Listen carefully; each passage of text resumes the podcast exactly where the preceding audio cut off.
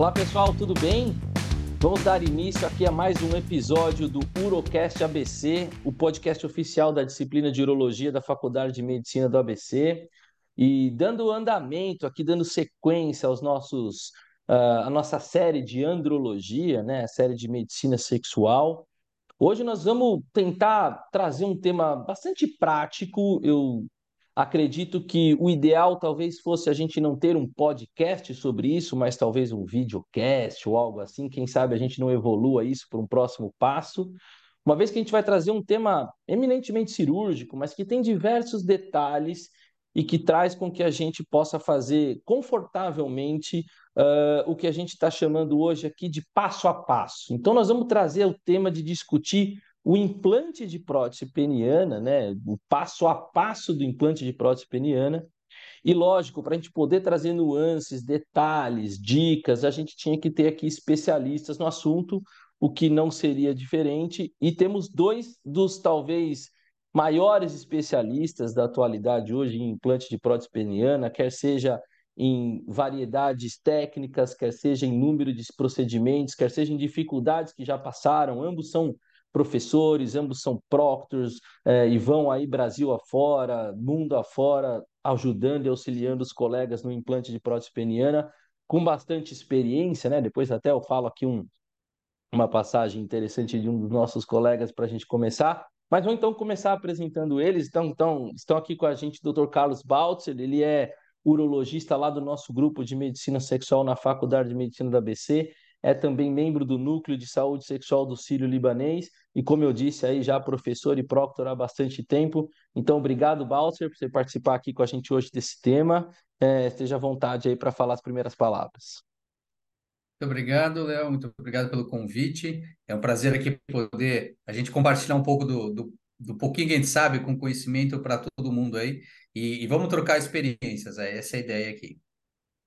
E também está aqui com a gente doutor Eduardo Berteiro, doutor Eduardo Berteiro, que é chefe, coordenador do ambulatório de andrologia do Hospital do Servidor Estadual e a experiência dele é, é, é, o que o comentário que eu ia fazer. Ele mandou recentemente num grupo de WhatsApp aí uma das primeiras próteses infláveis que ele colocou. Eu vou até deixar para que ele fale esse cenário, esse contexto que ele mandou no nosso grupo aí, de quanto tempo faz que ele colocou a primeira prótese inflável, porque antes ele já colocava as maleáveis, né, Berteiro? Obrigado por você estar com a gente aí, por ter aceitado o convite.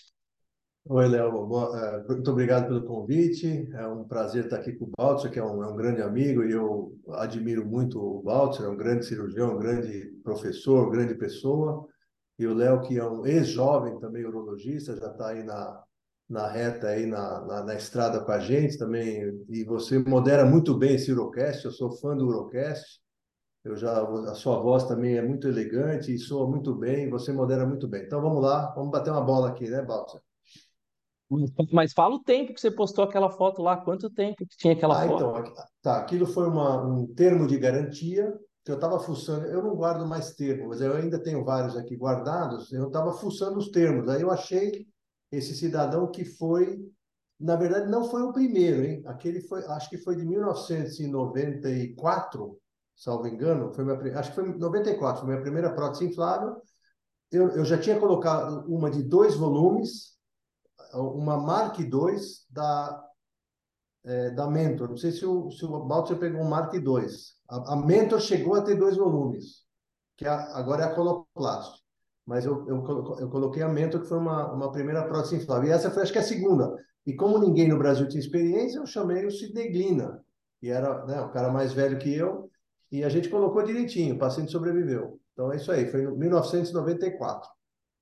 Então, vejam vocês, nós estamos falando aí de 30 anos atrás, né? Então, nós não estamos falando de uma técnica inovadora, nós não estamos falando de nenhuma novidade, mas ainda assim, até hoje, uh, implante de prótese peniana é algo desafiador, por diversos cenários, por diversas dificuldades, por diversas novidades, inclusive, que a gente tem visto, a gente teve recentemente na UA tem algumas novidades que durante o nosso bate-papo aqui eu vou trazer. E, e, essa questão do termo de garantia é uma questão interessante também que provavelmente a gente vai entrar no assunto agora. Como a gente tem um público bastante heterogêneo, né? Nós temos alunos, nós temos residentes, nós temos aí médicos de todo o mundo que escutam a gente. Eu vou tentar dar uma breve introdução. Quando a gente está falando de disfunção erétil, Nós estamos falando de uma doença, de um problema, um, um, um acometimento do, do homem, e que hoje, até hoje, a gente ainda não tem algo que a gente diga que existe um tratamento curativo para o problema. A gente tem tratamentos paliativos no meio do caminho, as medicações orais, né, as grandes uh, novidades que vieram com os inibidores da fosfodiesterase 5. A gente tem o tratamento com as injeções intracavernosas, que faziam um papel intermediário antes das, da, das medicações orais, em relação a promover uma ereção, estimular uma ereção forçada para esses pacientes. E aí, com o tempo, foram se desenvolvendo então os implantes penianos e até hoje a gente ainda vai atrás de um tratamento que cure disfunção erétil que ainda não tem. Então, talvez o que seja próximo de a gente considerar um tratamento ótimo, definitivo para disfunção erétil seja o implante de prótese peniana. E aí nós temos então hoje disponível no mercado basicamente dois tipos de, de implantes: os implantes maleáveis, né, e os implantes infláveis. E para curtar um pouco aqui, a gente já começar o nosso bate-papo e ir direto para o que interessa, que é o passo a passo, nós vamos falar aqui de, um, de, uma situação índice, tá? Aquele paciente índice que é liso, é primeiro implante, a gente não vai falar de situações muito complexas, nós vamos tentar falar daquele dia a dia mesmo, para encorajar aquele urologista que está aí começando a sua carreira ou que está em algum lugar aí mais distante dos grandes centros a dizer é, que não é tão difícil, que não tem um, grandes mitos né, em colocar o implante de prótese peniana, que talvez no começo era muito isso que acontecia, né? A gente talvez falasse muito mais de, olha, é muito complicado pôr uma prótese, é arriscado, dá problema, do que realmente falar aí dos é, 50 mil casos que vocês já juntos talvez tenham operado e que deram muito certo e que deram muito bem, como esse caso aí que, que a gente acabou de comentar no início do, da, do nosso bate-papo. Então, só para começar a esquentar, né? Vou começar aqui até com, com o Baltzer. No, você já indicou, tá, Baltzer? A gente já indicou, o paciente já tem indicação clássica de, de implante de prótese peniana, a gente não vai entrar nesse mérito, nos, nas dúvidas que poderiam ter até então. Ele tem uma indicação correta e clássica de indicação de prótese peniana. Uh, faz diferença alguma coisa para você do paciente? Faz diferença entre você indicar inflável ou maleável, né, ou a semirrígida, ou, ou isso tanto faz e isso depende da experiência do cirurgião e do desejo do paciente. Tem algum cenário onde você veja que isso é importante, medicamente falando? Bom, vamos lá. Eu, eu acho que sim. É, a, o, o, nosso, a nossa realidade brasileira, o implante de prótese inflável é muito complicado por questões financeiras, né?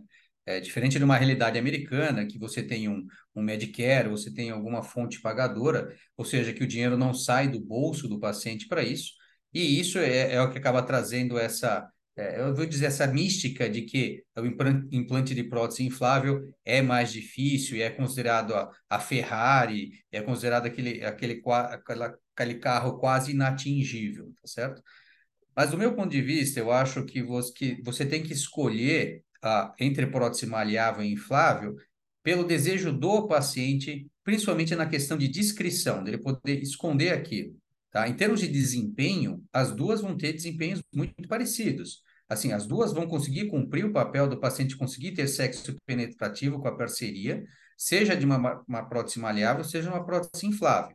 Então, se o paciente deseja uma discrição, e o paciente tem algum, alguma situação em que ele quer esconder melhor aquilo, a prótese inflável é mais indicada. Agora, classicamente, se o paciente não tem capacidade de fazer, é, é de, de ter essa insuflação, ou seja, ele não tem força manual, na, não tem algum problema manual na mão, que ele não consegue ter força para insuflar, ele tem algum problema de déficit sensitivo, se é um paciente que não tem cognição para entender esse mecanismo, aí você vai ter indo para mecanismos mais simples, que é a prótese maleável. Mas acho que o principal é a gente poder conversar com o paciente, entender esse paciente medicamente e também do ponto de vista social e do relacionamento dele, o que mais interessa para ele. A questão valor tem bastante peso também, mas a gente tem que pensar, no ponto de vista puro da indicação, no paciente. Muito bom. E Berteiro, também para já colocar você no assunto, esquentando os tamborins aí, a gente fazendo aquecimento, uh, das grandes, duas das grandes preocupações quando a gente põe implantes, né, é a infecção e a extrusão esse implante, né? E a gente sabe que o paciente diabético é potencialmente um paciente de risco para ambas as situações. É, é, tanto infecção quanto eventualmente uma extrusão. E eu vou fazer um paralelo rápido no paciente lesado medular, por exemplo. A gente sabe que por ele não ter uma sensibilidade tão adequada, é, o implante semirrígido para ele pode, de uma certa maneira, ter um risco maior de extrusão, por ele não entender se ele começou a sentir dor ou sentir alguma coisa ali com o passar do tempo do uso. E aí existe uma certa é, maior indicação para lesado medular com a prótese inflável. Será que isso é extrapolável para o paciente diabético, principalmente diabético grave, que tiver neuropatia periférica? O paciente diabético te traz mais preocupação em relação a que tipo de prótese você vai utilizar? Existe um cenário para isso? E como que você considera um paciente diabético apto para colocar uma prótese peniana? Bem, uh, primeiro que vamos considerar assim, uh, falando do diabético, o lesado medular, eu concordo com você, o lesado medular, até porque como ele fica sentado né, praticamente o dia inteiro, eu enxergo que existe uma pressão, né, uma compressão uh, até excessiva do, do tecido subcoronal ou ventral ali na região peniana que pode acabar favorecendo uma erosão e, e posteriormente uma extrusão. Então, o, o, o lesado medular eu acho interessante colocar uma inflável. Eu vou colocar, eu tenho um para colocar até para entrar no, no rolo de vocês. Para você, você entender o lesado medular, eu tenho um, um paciente lesado medular jovem, 40 e poucos anos, e ele a gente estava agendado um implante inflável para ele há uns três meses atrás e ele teve um ele tinha uma escara na região do trocânter aqui do do, do, do fêmur aqui né e ele infectou virou uma osteomielite ele precisou fazer uma cirurgia ficou internado um mês e eu claro falei olha e a cirurgia minha estava agendada e eu claro chamei chamei o pessoal no hospital, falei, estou caindo fora, resolvam aí. Agora, depois de uns dois, três meses, ele já me mandou mensagem e eu estou morrendo de medo, porque é um, é um cara complicado.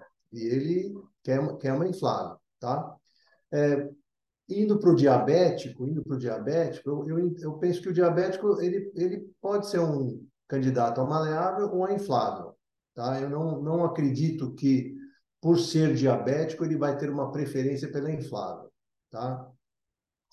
Até porque eu tenho uma. O Walter pode me corrigir, mas eu tenho uma. Pelo menos na minha estatística, eu tenho uma pequena. Uh, um pequeno viés que eu acho que é inflável infecta mais que a maleável. Eu, eu, eu já li trabalhos que parece que não são assim. Uh, isso não está muito, muito evidente, mas eu, eu, na minha experiência, eu acho que eu já tive mais infecção de inflável do que maleável. Eu não sei a experiência de vocês aí, o que, que vocês falam. E, e, eu, eu pensando friamente, eu, eu penso assim, puxa, a inflável tem três componentes, a cirurgia é maior, então, de repente, isso pode ser realmente uma verdade. Então, com, com relação ao diabético e com relação ao exame do diabético, não sei se interessa aqui, mas que vale a pena a gente comentar, é, é claro, tem um diabético com 11 de hemoglobina glicada, com 11 de hemoglobina glicada, eu não vou colocar o cidadão na mesa. A gente vai mandá-lo para o endocrinologista, falar, ele está descompensado. Agora, assim, eu também entendo que se chegar a 8, não, um cidadão que está em 11, se ele chegar a 8 de hemoglobina glicada, eu acho que é ok, acho que a gente pode, pode colocar na mesa. Eu, não acho que ele tem que chegar a 6, porque acho que tem muito diabético que nunca vai chegar a 6. Então, e, e, óbvio, é uma decisão compartilhada, ele tem que saber do risco. Tá? Eu não falo só coisa boa de prótese, eu já estou velho, acho que o Baltzer também. A gente não fala só coisa boa, você tem que falar coisa ruim também, senão você acaba uh, uh, se dando mal. E depois a gente pode falar das expectativas né, do, do paciente, e é isso aí. É, é só para complementar, eu acho que todas as situações que você mencionou, Léo, tanto diabético quanto lesado medular, são situações em que você tem mais risco de infecção. Né? Então, elas por si só já trazem maior risco de infecção, seja por, uh, por colonização, o paciente é, clinicamente uh, já está muito tempo hospitalizado, passou por diversas intervenções, o diabético com o problema dele da, da imunossupressão pelo próprio diabetes. Então, já são situações que você tem mais infecção. E, e em relação a essa impressão que o Berteiro comentou sobre ter mais infecção em inflável do que em maleável, eu acho que tem, existe também uma questão de que, como a inflável merece um mecanismo, a gente, eh, você tem um mecanismo de transferência de fluido de um lado para o outro, você percebe mais esses defeitos quando você infecta.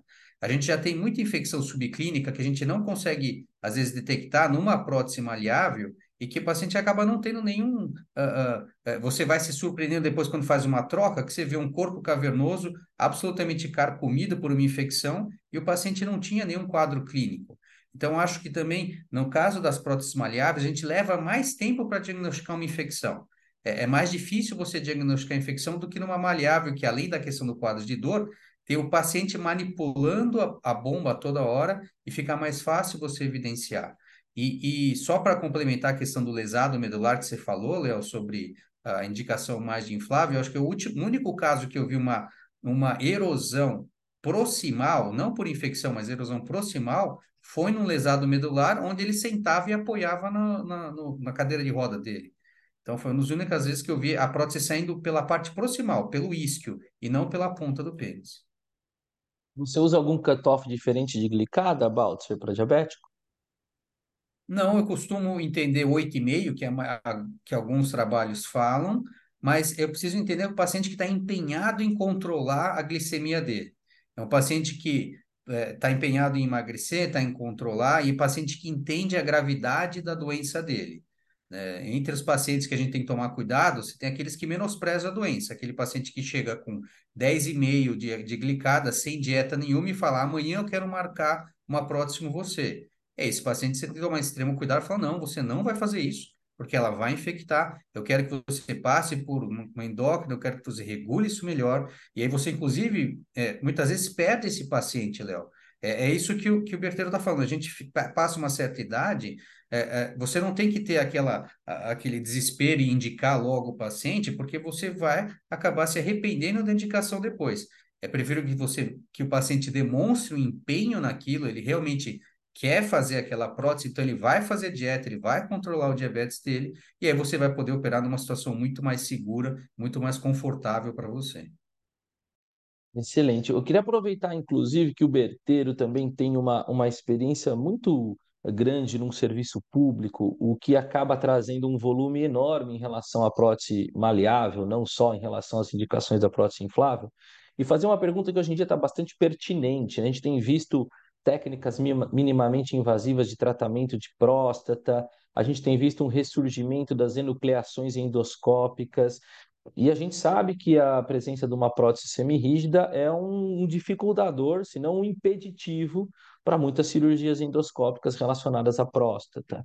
Né? É, por vezes, a gente já teve que fazer acessos perineais em casos uh, mais complexos, com pacientes com próteses semirrígidas. Uh, e, e aí eu queria entender, Berteiro, isso é uma preocupação que o urologista tem que ter visto que o paciente já é um paciente mais de idade, ele é um paciente que está dentro do fator de risco para ter lútis avançado e eventualmente precisar de um tratamento cirúrgico em algum momento. Isso faz parte da rotina de avaliação e vai ajudar na decisão se usa um implante semirrígido ou inflável? Como é que você acha que funciona isso no dia a dia, na prática? Primeiro, é, é uma preocupação, sem dúvida, assim como é o diabetes, né? A gente, eu sempre questiono é que o paciente chega aqui para mim, ou, ou, lá no IANSP, e a gente só cuida da, da, da, área sexual dele. Então, às vezes, até os residentes esquecem de, de olhar no prontuário, como é que a, a, como é que é o fluxo urinário dele, ele tem urgência miccional, levanta muitas vezes à noite, tem segmento urológico da área uh, prostática, por exemplo. Então, eu sempre questiono isso, uh, por duas razões, na verdade. Uma uh, é o que você falou, Será que ele é um obstrutivo, está né? Tá obstruído e vai precisar é, ser submetido a algum procedimento no futuro?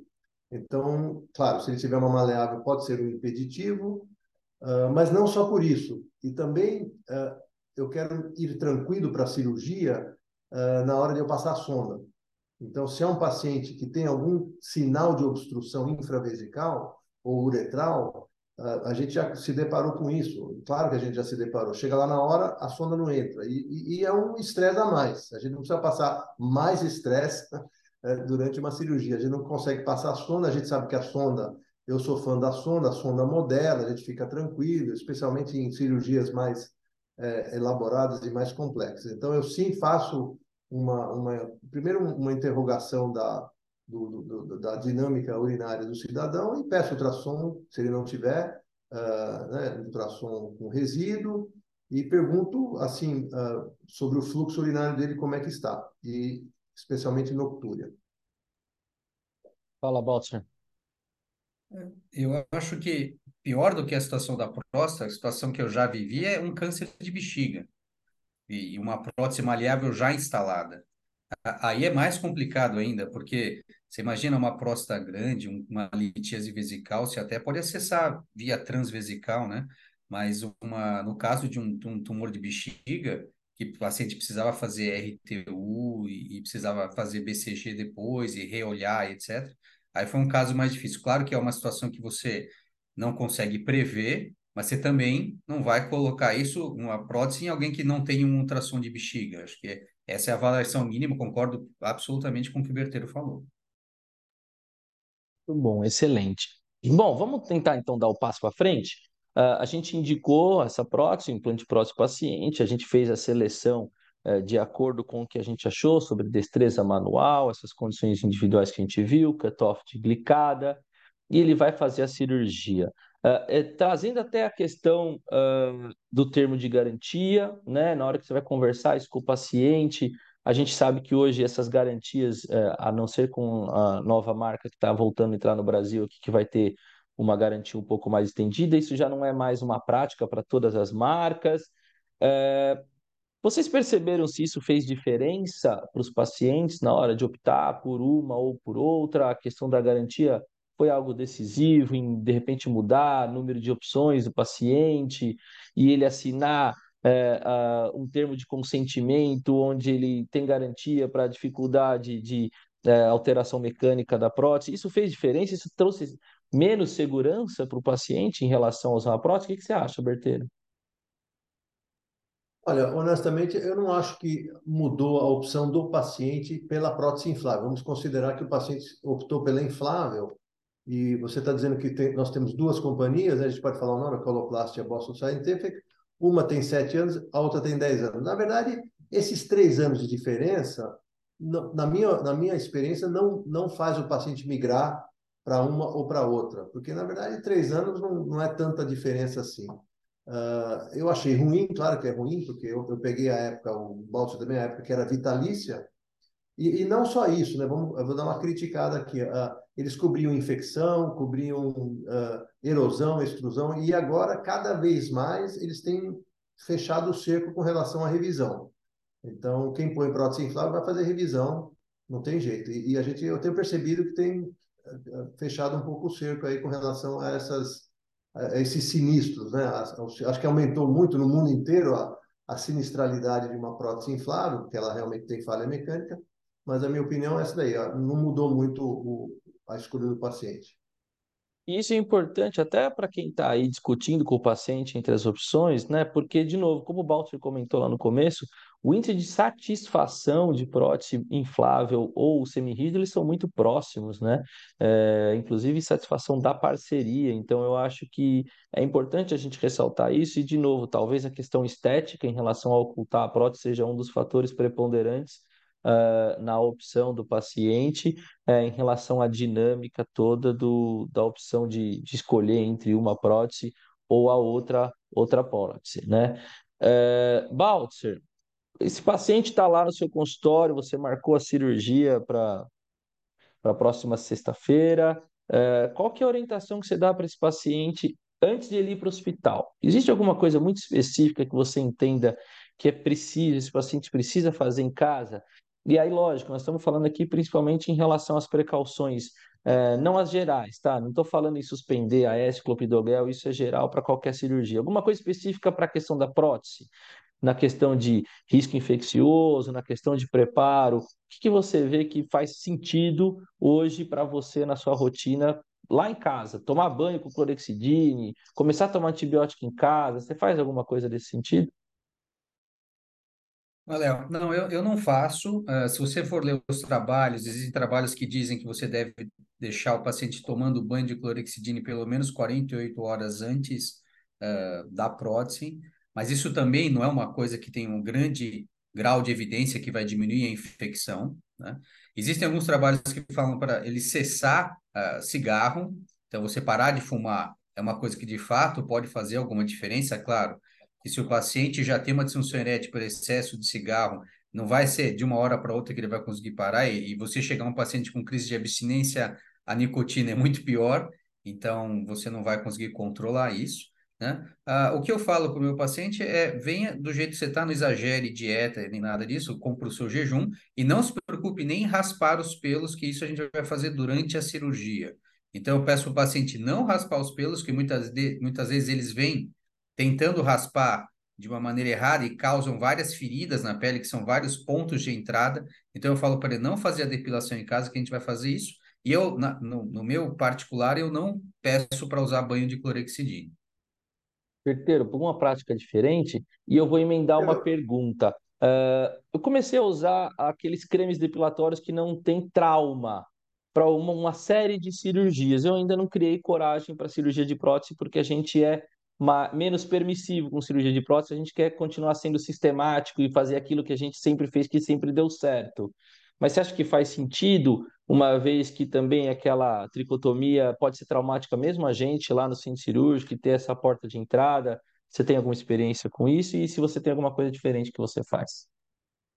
Não, eu não tenho experiência com, com, com o creme que você falou, eu já, já ouvi falar, mas assim, se você fizer a tricotomia na hora com aquele shaver, né, não não gilete, né, se você fizer com o shaver apropriado, eh, mesmo que você cause algumas uh, pequenas lesões ali da epiderme, é, é, muito rápido. Você vai fazer uma corporotomia em, em, alguns minutos. Então, pelo que eu, eu entendo, não deu tempo de colonizar bactéria ali no, no momento do. Por isso que a gente faz logo, logo antes. O que eu tenho feito, que é, que é uma novidade da minha prática, que eu ouvi alguns colegas fazendo, não tem evidência científica, o Balso não vai me bater, mas assim, é dar antibiótico um a dois dias antes em casa. Então, eu tenho, eu sou um cara meio organizado com meus pacientes, então vamos dizer, sexta-feira agora eu tenho duas, duas próteses, eu, como é feriado quinta, eu já mandei as receitas digitais, eu já mando o analgésico, que a gente usa depois da cirurgia, uh, e eu já dei a receita do antibiótico. Então, eu mando tomar geralmente 48 horas antes, começa a tomar em casa, sem, não tem evidência científica. Mas eu acho que mal também não faz. Então, e aí ele vai, a gente vai prosseguir com isso pelo menos uma semana depois da cirurgia. Eu já dou a receita antes. Pode falar, Baltz. Não, eu concordo. Na verdade, realmente não tem isso. Eu acho que a única, talvez o único momento que você tem que se preocupar, Léo, é se você tem um paciente que está tomando antibiótico por muito tempo. Então, é diferente você dar dois dias. Você aquele paciente que, por algum motivo, está três meses tomando um antibiótico, você está tratando uma infecção, esse paciente já vai ter, sim, um, uma, uma bactéria muito mais selecionada.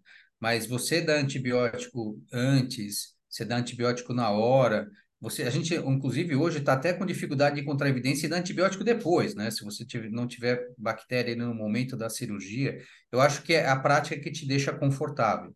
Né? Então, a não ser um paciente que esteja cronicamente exposto a um antibiótico, acho que o que você se sentir confortável está correto. E vou aproveitar então, Berteiro, você que falou que já dá o antibiótico antes, uh, e pelo jeito eu entendi que é para todo paciente igual, né? Mas a gente também tem uma tendência do diabético, a gente tem uma preocupação maior da gente adicionar uma cobertura antibiótica diferente. Uh, como é que você faz então aí agora o paciente no hospital? Ele está lá na indução anestésica, a gente já indicou esse paciente, já preparou ele. Ele está lá na indução anestésica e ele vai fazer o antibiótico profilaxia. Qual que é a sua sugestão?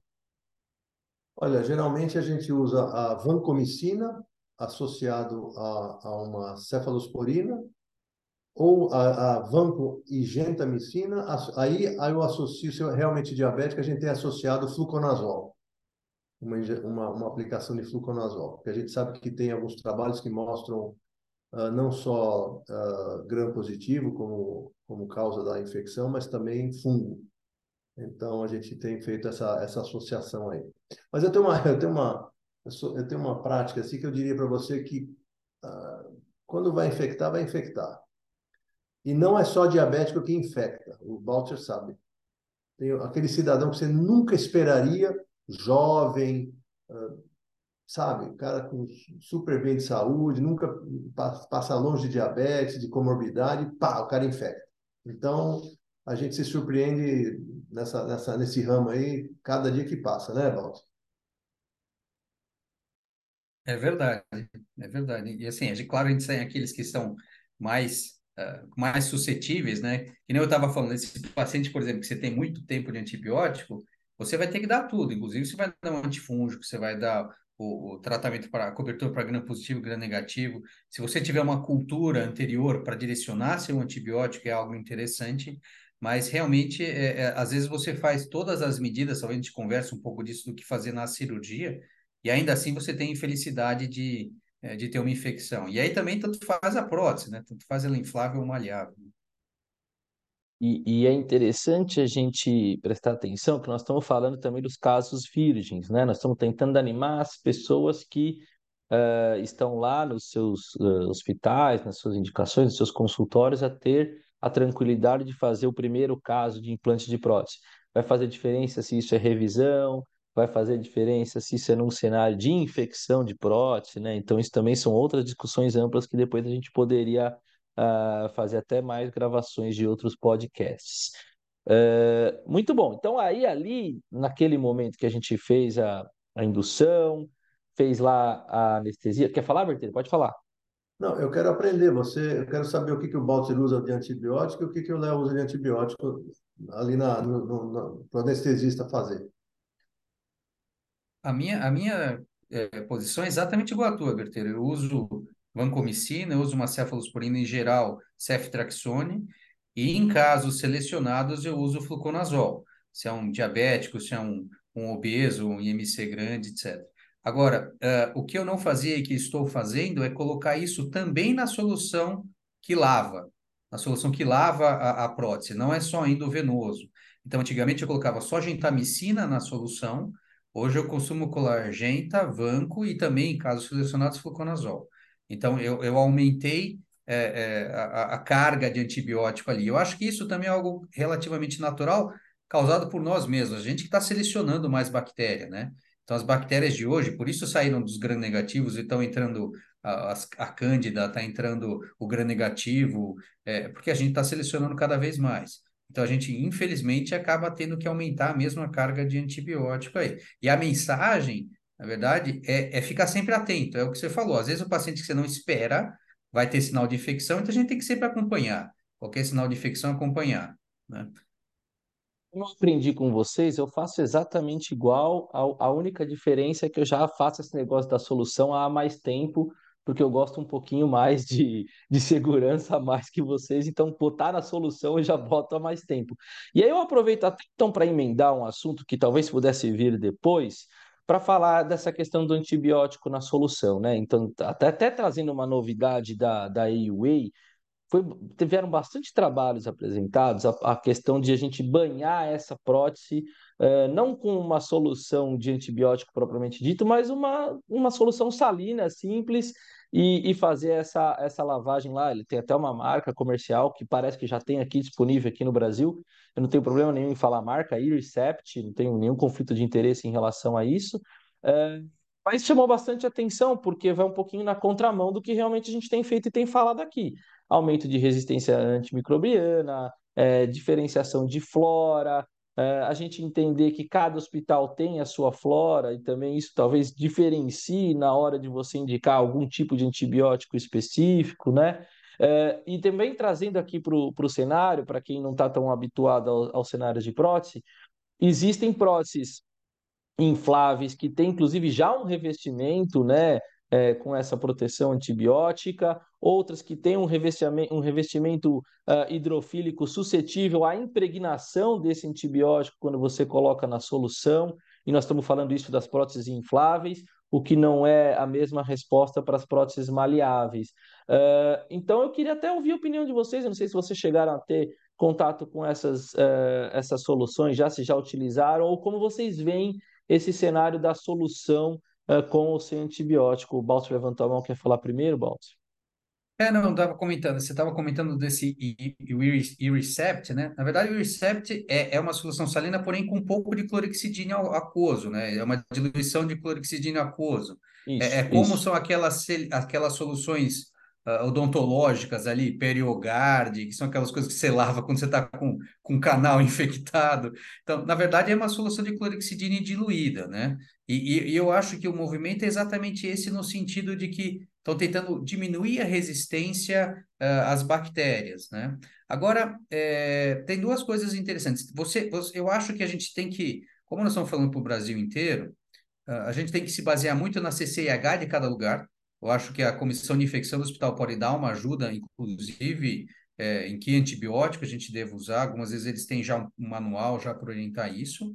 E, e, tem um outro site que, que às vezes é, que, que se chama é, resistanceopen.org, que, é um, que é um site que mostra a resistência bacteriana naquele local. Isso é no mundo inteiro. É, é uma coisa que eventualmente a gente pode tentar usar, que você vai ver pelo menos se você vai ter ali uh, gram-positivos resistentes à, à vancomicina ou a qualquer coisa assim, é, que pode tentar mostrar ali, dependendo da sua cidade, qual o perfil que você vai ter. Claro que isso é um perfil particular de cada hospital, mas se você tiver uma ideia de como é a sua cidade, você imagina que nós aqui em São Paulo vamos ter um perfil de resistência muito maior do que alguém que está no interior de algum estado aqui do Brasil, né? Berteiro, já dá coragem de usar o Arcept?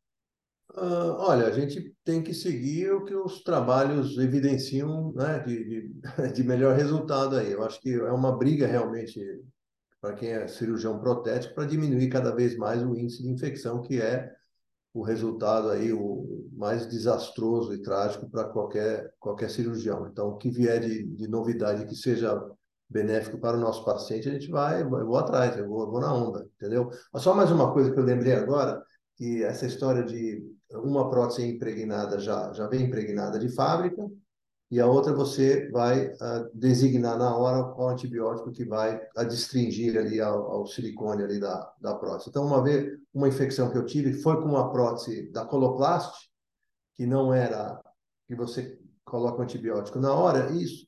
Aí o paciente infectou tal, e depois ele ficou me indagando, porque ele tinha ido num outro colega, que não era o Baltz, que o Baltz é meu amigo, ele foi num colega, e o colega falou, nossa, mas o Berteiro colocou uma prótese que não vem com antibiótico?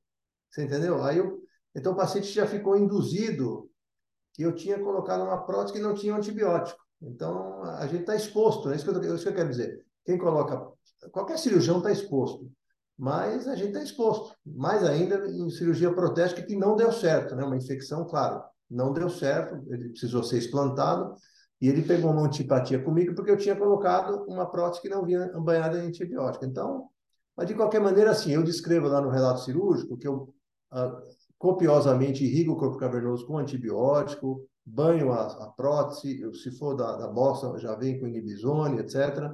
Então, acho que a gente tem que se defender. E como eu disse, todo mundo vai ter uma infecção. E eu, eu brinco assim, brinco sério.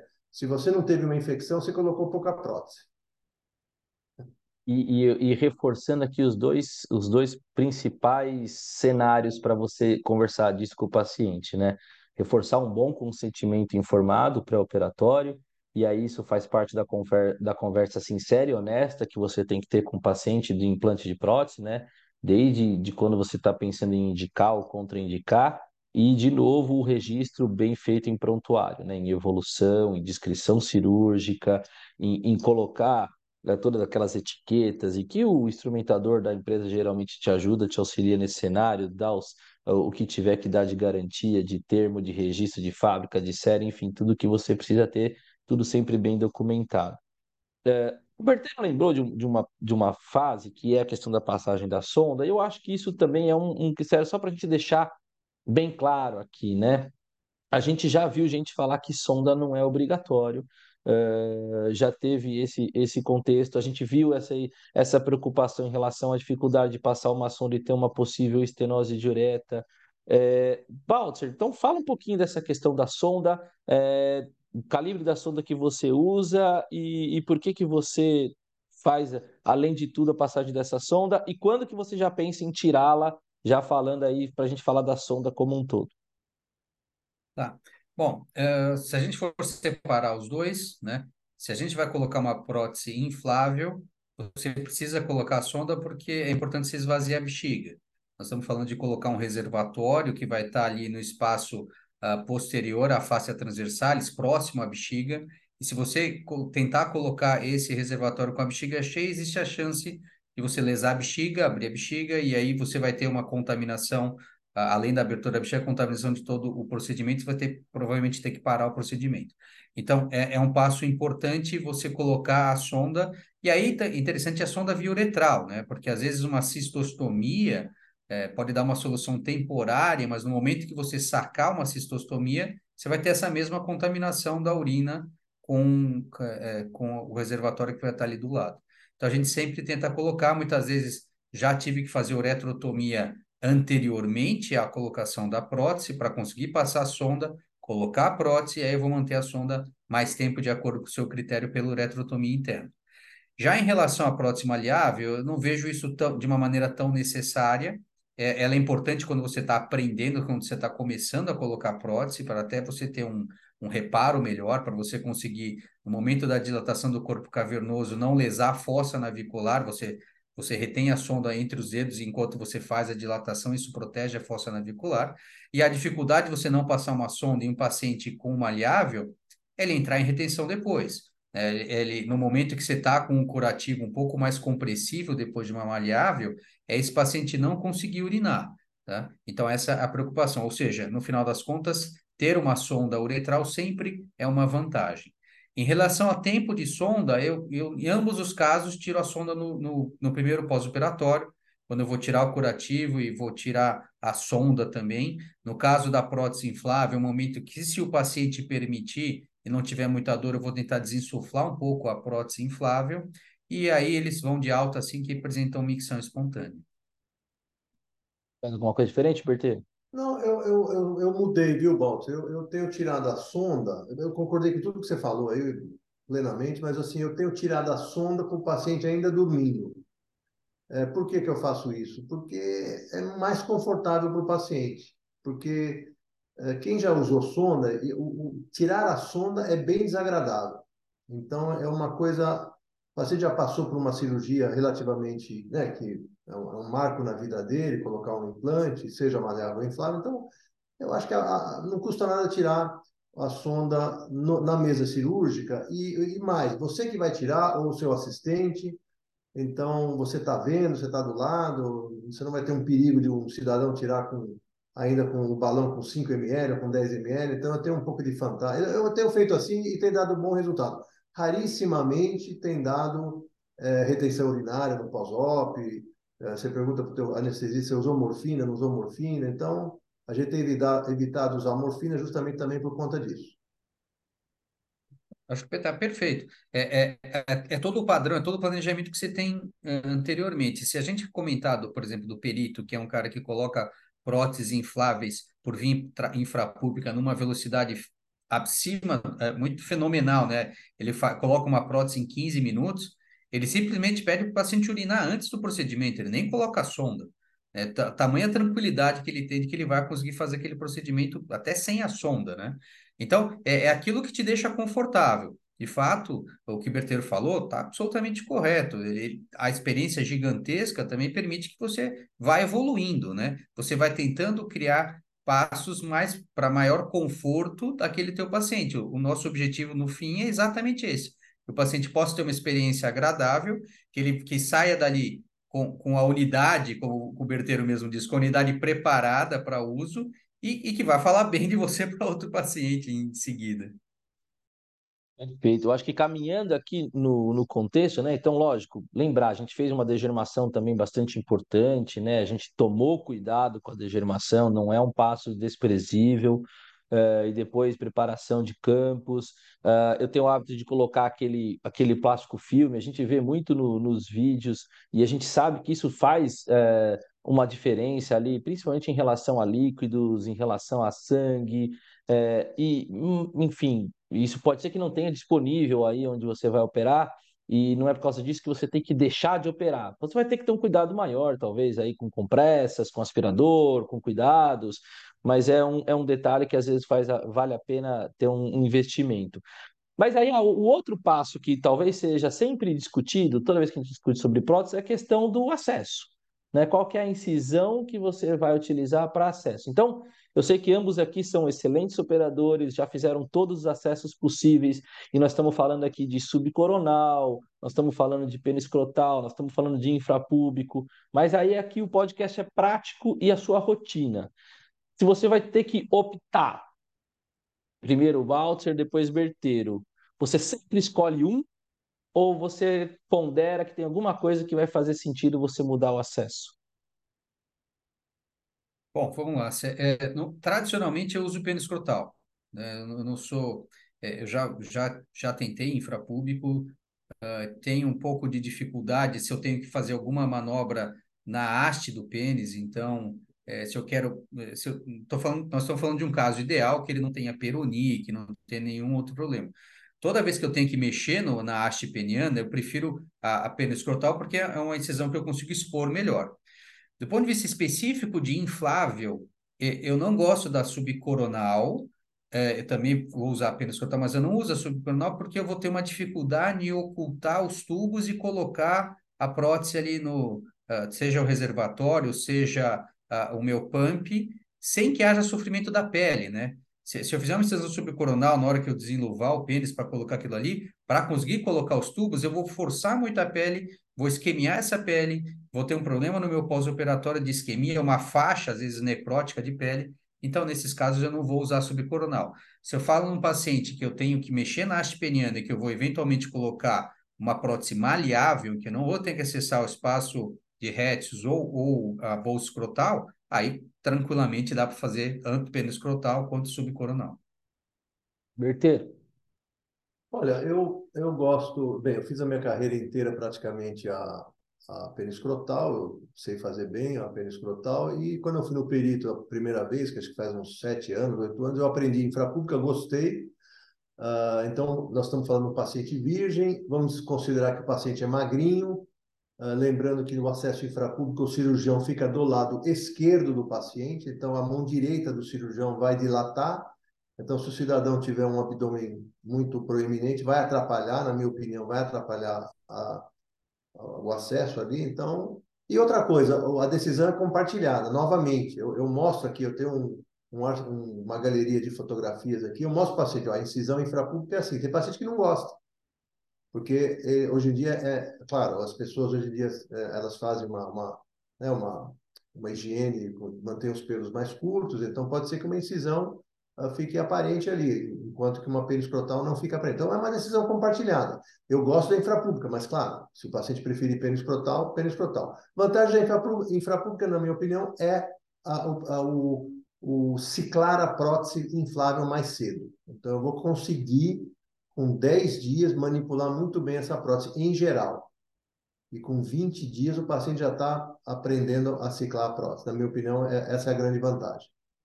Explica para quem tá, não está acostumado com a prótese inflável, então, o, qual seria esse benefício do ciclar precocemente a prótese? Ah, eu, eu, assim, na minha opinião, primeiro que você evita o travamento. Eu estou rindo aqui porque todo mundo aqui, o Balsa já passou por travamento da, da, da, bomba, né? Existe um, um, mecanismo ali que pode, se você ficar 20, 30 dias sem mexer ali, pode travar e quando trava pode ser um, um, um problema. Então, é, além disso, a, a vantagem de ciclar cedo é para treinamento do paciente. Então, como sou eu que treino, eu me livro, entre aspas, do paciente mais cedo. O paciente vai aprender a mexer, ele vai ficar treinando em casa. Uh, só para mostrar um caso que eu tive faz uns 15 dias, eu acho. É um paciente que eu fiz um acesso peniscrotal, só que ele é um cara muito dolorido. Então, essa história de dor é, realmente é variável. É um cara chorão, ele não tem infecção, zero infecção, só que com 15 dias ele não deixava eu desinflar prótese. O, o Baltzer falou, por que, que eu deixei inflado bastante tempo? Nesse caso aí, era um caso mais complexo, eu sequei o feixe neurovascular, fiz uma incisão na placa, prótese inflável. Então, eu prefiro deixar, não sei o Balto, eu prefiro nesses casos deixar inflado mais tempo até para modelar o corpo cavernoso e tal. Não usei enxerto, é uma incisão sem enxerto. E, e ele não deixou eu desinflar, mas ele estava morrendo de dor no, no, testi, no, perdão, na bolsa testicular. Eu tive que levá-lo ao hospital para sedação, só para esvaziar a prótese. Então, fui uma terça-noite, saí do consultório, fui terça um, como hoje, uma terça-noite, fui lá para esvaziar. Então, são algumas ah, coisas que a gente passa, né, Balto e Léo, e a gente tem que tá, estar tá preparado. Eu acho que é importante só para a gente trazer o contexto, porque no começo houve quem defendeu que isso talvez pudesse trazer menos infecção, o que parece que não teve tanta diferença assim uh, nos trabalhos, né? Então, em relação a índice de infecção, é lógico que o Baltzer comentou aqui, nas mãos do perito, que, que tem habilidade, que praticamente desenvolveu essa técnica aí de uma maneira mais sistemática, é, ela é uma cirurgia que parece ser mais rápida, talvez, é, por condições ali de, de, posicionamento, mas, de novo, isso precisa de experiência, isso precisa de tempo, de, de, de situação de uso, né? E a gente ainda vai discutir um pouco, um pouco mais essas situações em relação a, ao, ao intraoperatório. Mas, mas vamos então só passar agora por, por detalhamento técnico. É, realmente simples, simplificado para quem está pensando que vai colocar uma prótese. Depois que ele decidiu o acesso, nós estamos conversando aqui sobre periscrotal, a maioria de nós, eu também, eu hoje, por enquanto, só faço periscrotal, apesar de ter ficado extasiado quando eu fui cinco anos atrás lá ver o perito fazer e ele deixar, né, a gente operar junto com ele, você fala, pelo amor de Deus, como é que eu não faço só isso da minha vida, né? Principalmente para casos virgens, mas realmente ainda é mais confortável a gente fazer pena escrotal.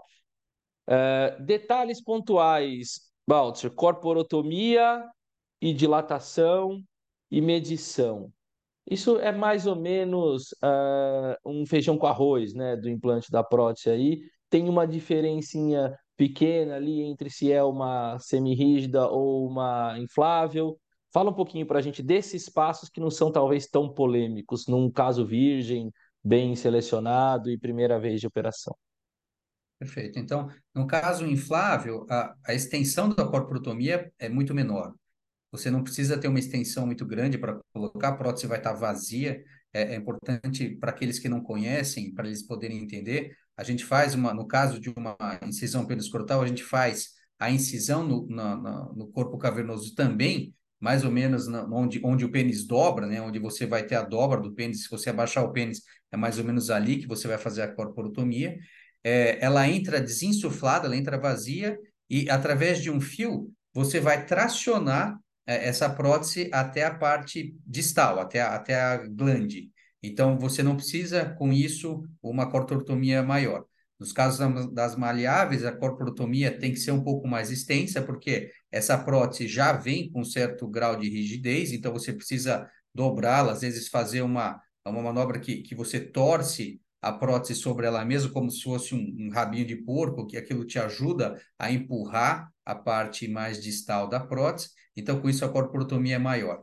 A segunda questão é que numa prótese maleável, normalmente você não tem uma preocupação em perfurar a prótese. Então, você fazer uma corporotomia maior e depois vir com uma sutura contínua, você não e, e eventualmente eu trisquei aquilo, aquilo eu trisquei a prótese maleável, isso não tem absolutamente problema nenhum. Existem situações que você faz isso propositalmente, por exemplo, num paciente que teve um algorabe, que a ponta distal foi cortada, então você propositalmente na sutura, no fechamento do seu corpo cavernoso, você pega a prótese até para fixar ela ali. No caso de uma inflável, por ser um sistema fechado, você não pode perfurar a prótese. Então você faz uma corporotomia menor, a maioria das vezes, o próprio ponto de reparo que você usou para segurar as duas bordas da corporotomia é que é utilizada para você fechar e você não correr o risco de passar um ponto e inadvertidamente perfurar uma prótese inflável.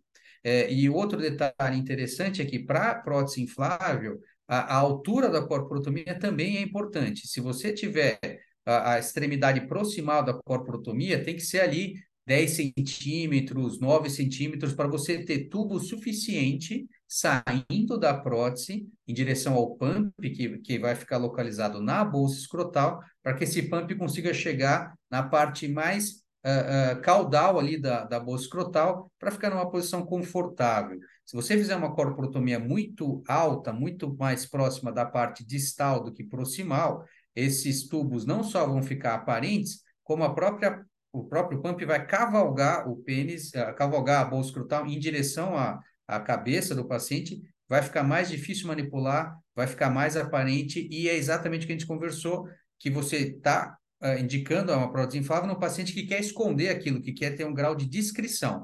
Então, aparecerem os tubos, aparecer a, a, a, o pump na bolsa escrotal, está longe do que a gente quer.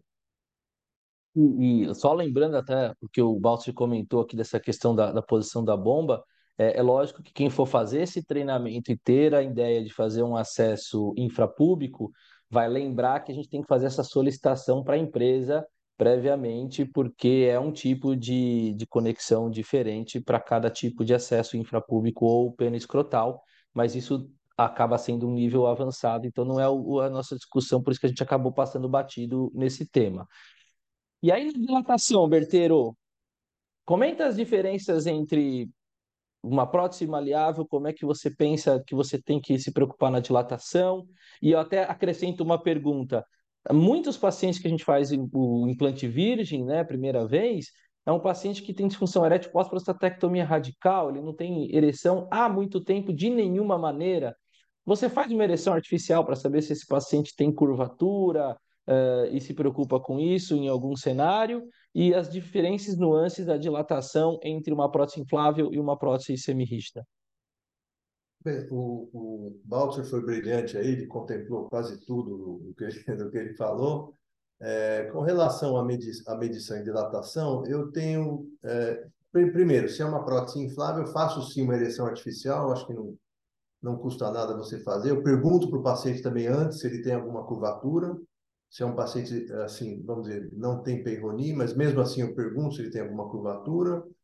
E isso é muito importante fazer a, a ereção artificial, especialmente se você vai como proctor ou como convidado a ajudar um colega, seja em São Paulo, seja fora, e lá o colega jamais perguntou para o paciente se ele tinha ou não curvatura. Aí você chega lá, colocou o cilindro, aí quando você vai inflar, pá, tem 70 graus de curvatura. Aí você se enrosca todo. Quem já passou por isso sabe a dificuldade. É. então, ah, isso é uma coisa importante. Então, e outra coisa que eu tenho tomado cuidado com relação às corporotomias, o, o Walter foi perfeito, mas o que eu tenho feito é o seguinte: prótese maleável, é, primeiro, é, eu não sou obsessivo com relação a 13 milímetros. Lembrando que 13 milímetros é a prótese mais grossa que nós temos no mercado de qualquer fabricante aí. Eu, eu, eu coloco o que comporta bem o corpo cavernoso do cidadão. Em geral, eu tenho, eu, eu, eu, né, já tenho uma boa experiência com prótese maleável também, até pelo IANSP. A maioria dos pacientes tem uma ereção complementar quando ele está erotizado.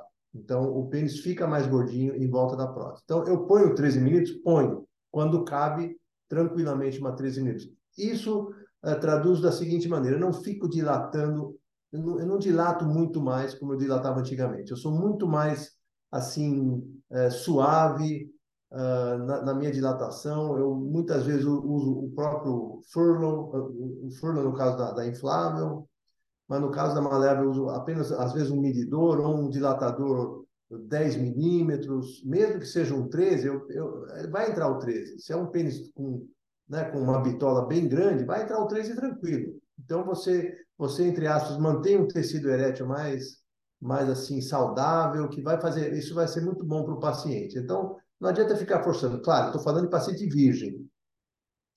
Sempre lembrando que você tem que dilatar em sentido lateral, fugir da uretra, uh, apertar com o seu indicador e seu polegar a glande ali, como acho que o Walter já falou, para você evitar a fossa navicular.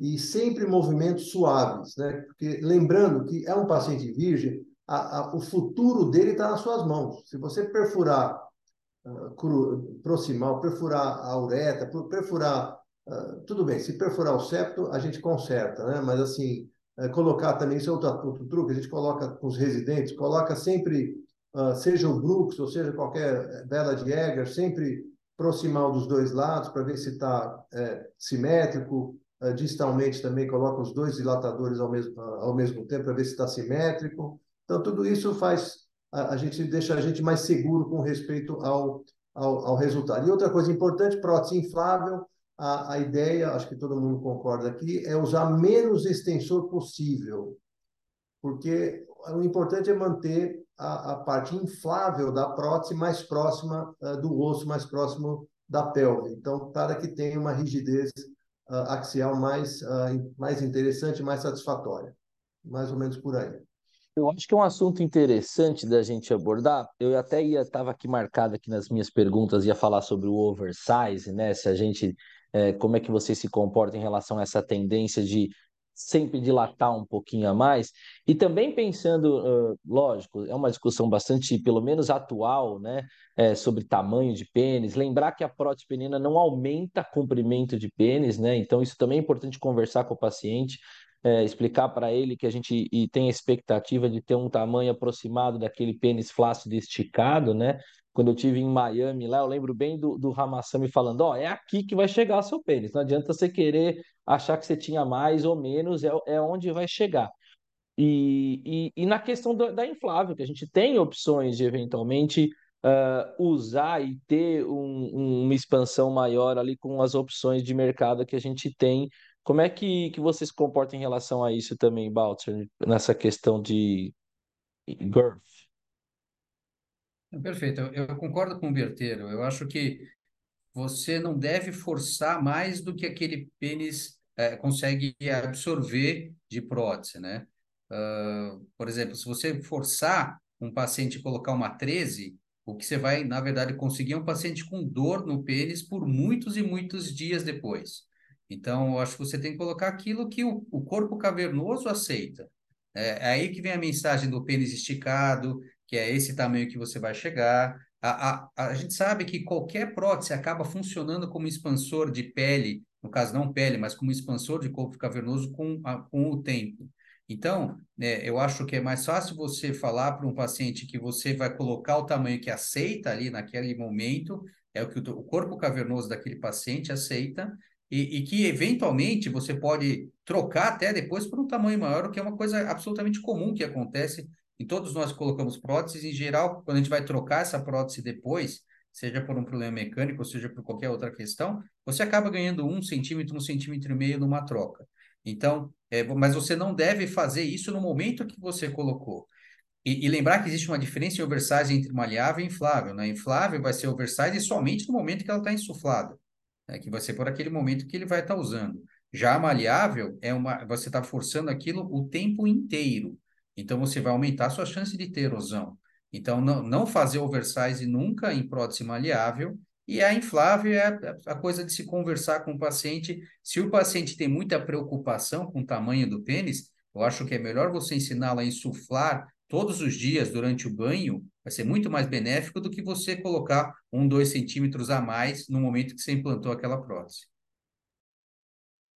Muito bom. Fala, Berteiro, qual é não, não, isso aí que o Balter falou eu acho interessante com a prótese inflável, porque assim, uh, alguns casos que eu já operei, não sei se, uh, se o Balter concorda, eu, eu tenho uma sensação de que o resultado, o, o, o comprimento na mesa cirúrgica foi um e depois de seis meses ou três meses houve um certo, uma certa atrofia desse pênis uh, na prótese inflável. Eu, alguns casos. E eu, eu, eu atribuiria a pacientes que tiveram uma, uma manipulação uma, atrasada do processo, ou por causa de dor, ou por alguma pseudo-infecção que foi. Então, o paciente que demorou para ciclar, o, o, a prótese inflável ela, ela, acaba retraindo, né? Então, então é, é, eu já vi isso daí. Não sei se o Baltia concorda, já vi isso também. Eu já vi sim. E, e, é uma das coisas da questão de você ciclar precoce, né? A, a, gente muitas vezes se preocupa com formação de cápsula no reservatório, mas às vezes você tem formação de cápsula no corpo cavernoso mesmo. Um paciente que teve algum problema qualquer e, e atrasou muito essa ciclagem, essa, essa questão de você ocupar aquele espaço que você, lá na cirurgia, você desenvolveu, mas o paciente acaba perdendo depois, por ser inflável, aquilo vai acabar retraindo naturalmente, e aí forma-se uma fibrose e a cápsula se forma num tamanho menor do que a prótese que você colocou. Então, esse, de novo, o Berteiro está absolutamente correto na história de escolher a infrapública pelo fato de você ciclar antes. Quando você cicla antes, o paciente vai manter o espaço por mais tempo vai, e você vai liberar, inclusive, para ter relação mais cedo do que numa pena escrotal. Mas existe sim essa questão da formação, que aí até uma coisa que aí eu pergunto para você, Berteiro, uma coisa que eu venho fazendo é, é, eventualmente não esvaziando a prótese totalmente, como eu fazia antes. No começo eu desinsuflava e deixava ela completamente vazia, até apertava a haste do pênis para deixar ela toda vazia.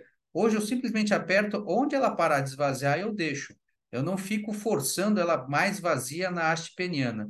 Você, você pensa nisso? Você concorda? Qual a sua opinião? Ah, então, eu, eu, eu, eu não, não deixo também, eu não fico. Você, você diz assim, 10 dias depois da cirurgia, alguma coisa assim? É.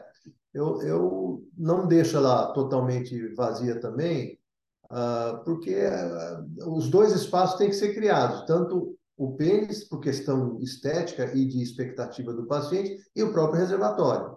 Eu prefiro, aliás, que, o, que o, a unidade fique com um comprimento mais que traga satisfação ao paciente, do que depois ele vai ter que ficar brigando para criar o, o, espaço do reservatório. A gente sabe que existe a autoinsuflação quando, em, em alguns pacientes aí com os primeiros três meses, isso pode acontecer. Por quê? Porque o reservatório não criou muito espaço ainda. Então, essa briga do ó, você esvazia com a mão, né, o pênis e, e vai brigando para preencher o reservatório. Mas eu, é isso aí, eu não, eu não deixo zero, zero, não. não, não acho legal. O Bertini comentou um pouco a questão das preocupações que a gente tem e, e fazer uma ereção artificial para descobrir uma curvatura se você conhece bem o paciente, indicou bem o caso virgem, talvez não seja uma preocupação, mas você tem que estar atento a isso eventualmente. Mas o que o, o, implantador de prótese tem que ter em mente é que, eventualmente, mesmo no caso virgem, principalmente no começo, esse caso pode acontecer uma complicação intraoperatória, que é a perfuração.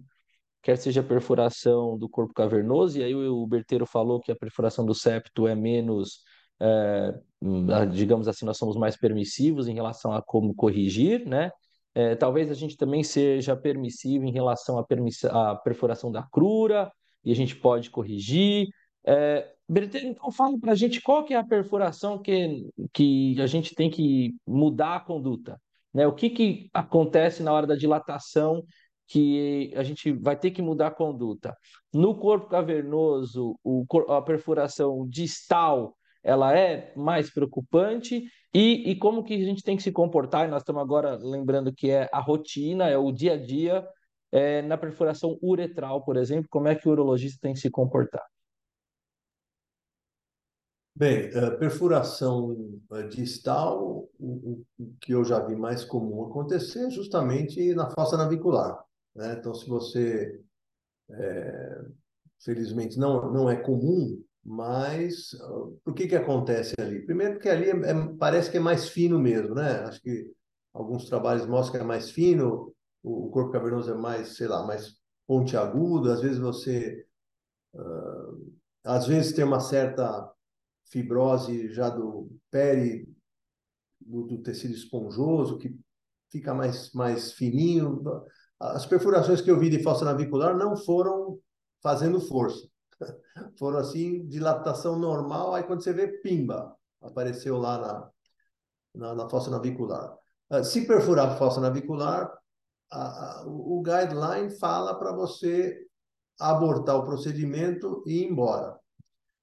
Uh, eu vou confessar que eu, em caso, sei lá, faz tempo que eu não tenho fossa navicular, mas eu acho que talvez o último que eu tive lá, a gente fez uma meatotomia e fechou o meato, uh, fechou o meato, não, perdão, fechou a, a, lesão em dois planos e tal, e, e tocou o barco, entendeu? E deu certo. Uh, importante frisar assim, você não comunicou, né, o, a, a, prótese com a via urinária, né? Não tinha, você estava na, na hora da dilatação, que foi um acidente ali. Então, isso isso a gente fez porque, claro, o paciente, sei lá, vem de fora, e toda uma situação, né? vocês sabem, é uma coisa muito muito delicada. Você abortar, mandar o cara embora, e, e, já tendo aberto, sei lá, o corpo cavernoso, é, é, é, um, é, um, é um problema, é um problema. E vai criar uma fibrose se você mandar embora. É, perfuração proximal, é, felizmente também é mais rara, né? Em paciente virgem, acho que é muito raro isso acontecer. Realmente, como eu falei, se você é um, é um cirurgião gentil, ah, né? quando chega no osso ali, às vezes o, o residente que fica batendo assim, não, não fica batendo não, já chegou no osso, tá bom, para, para.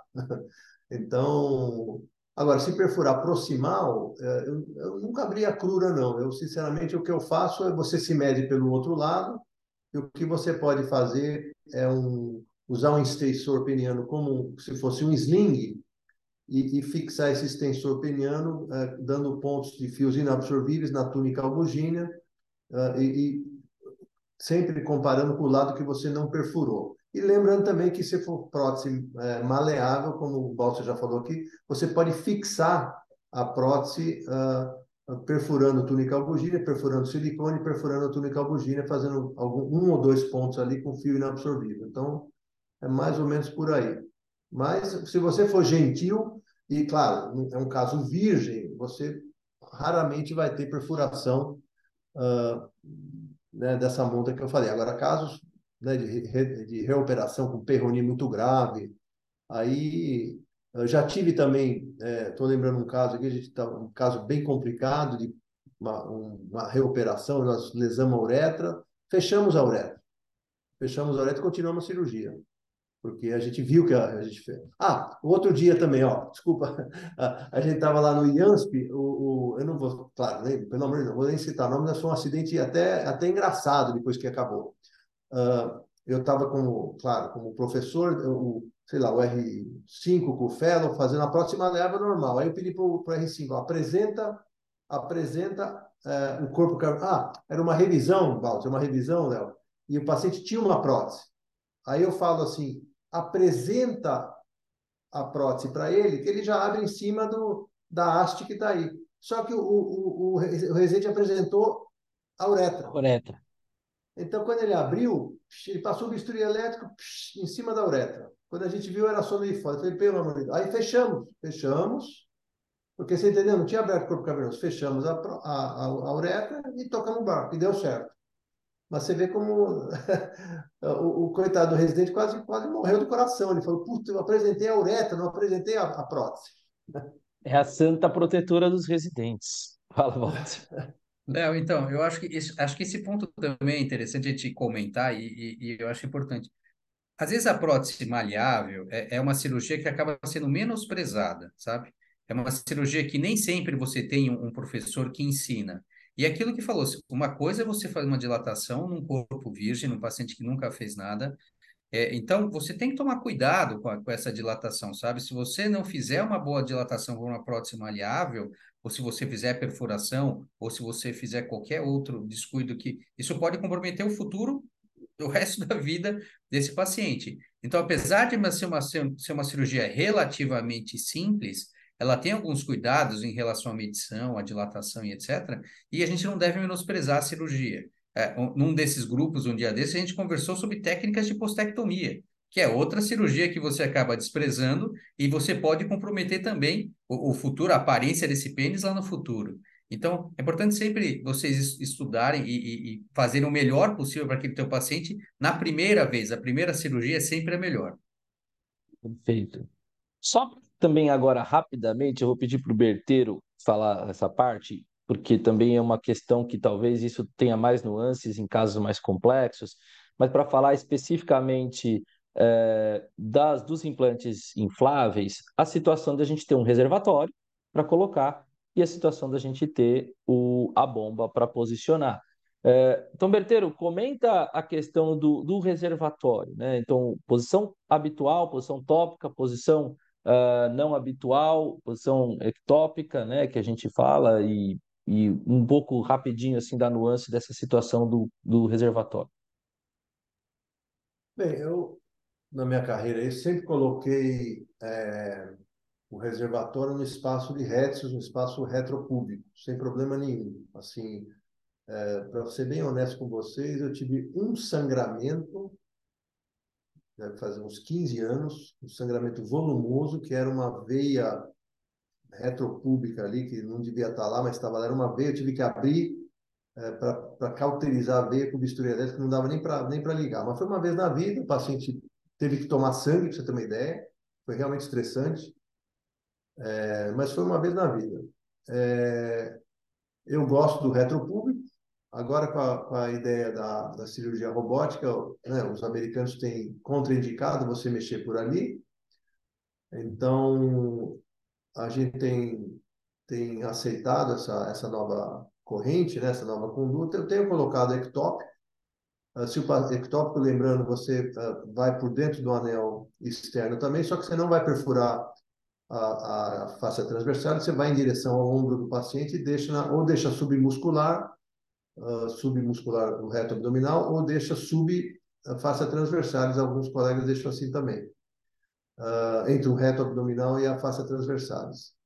É, o único problema ali que você tem que também compartilhar com o paciente, se ele for muito magro, pode ficar aparente, vai ficar aparente, e se ele for musculoso, também pode ter uma, auto, uma autoinsuflação que pode durar alguns meses ali, que eu já tive também algum, algum certo estresse com isso daí. É, mas, de, de qualquer maneira, eu acho que com relação ao reservatório é isso daí. Eu já tive um acidente também, eu não tenho vergonha de falar, né? A gente uh, faz alguns anos também, uh, eu consegui é, bem, o jeito que você coloca o reservatório, eu gosto de colocar, bem, eu, eu coloco aquele afastador de Diver, né? às vezes a gente usa um espéculo nasal comprido, você perfura a face transversal, eu perfuro com a tesoura, uma pontinha de tesoura, o meu assistente, que é o, é o famoso Rafael Omber, ele, ele tem um dedo tão duro que ele fura com o dedo, é o único cara que eu consigo, que eu conheço que fura com o dedo, mas ele fura com o dedo, que eu presencio isso. Uh, mas, de qualquer maneira, a tesoura é apropriada, só um furinho, você vai, aí você sente a gordura, muitas vezes você sente, uh, você mexe a sonda, você sente o balão ali próximo, a bexiga está vazia, então, e eu gosto de colocar com, com o dedo. Mas, uh, acho que teve uma oportunidade que eu fui colocar é, com um, uma pinça Deli e eu rasguei o reservatório.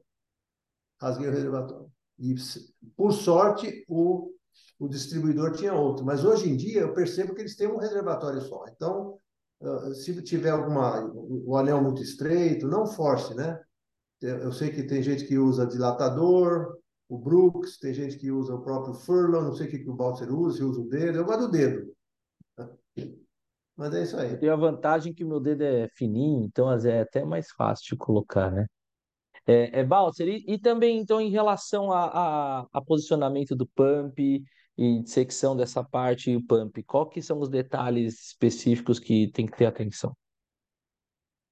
O importante do pump é, é ele tá ele, no, no local que ele vai ser manipulado, ele tem que estar de fato subdártico, ele tem que estar bem superficial.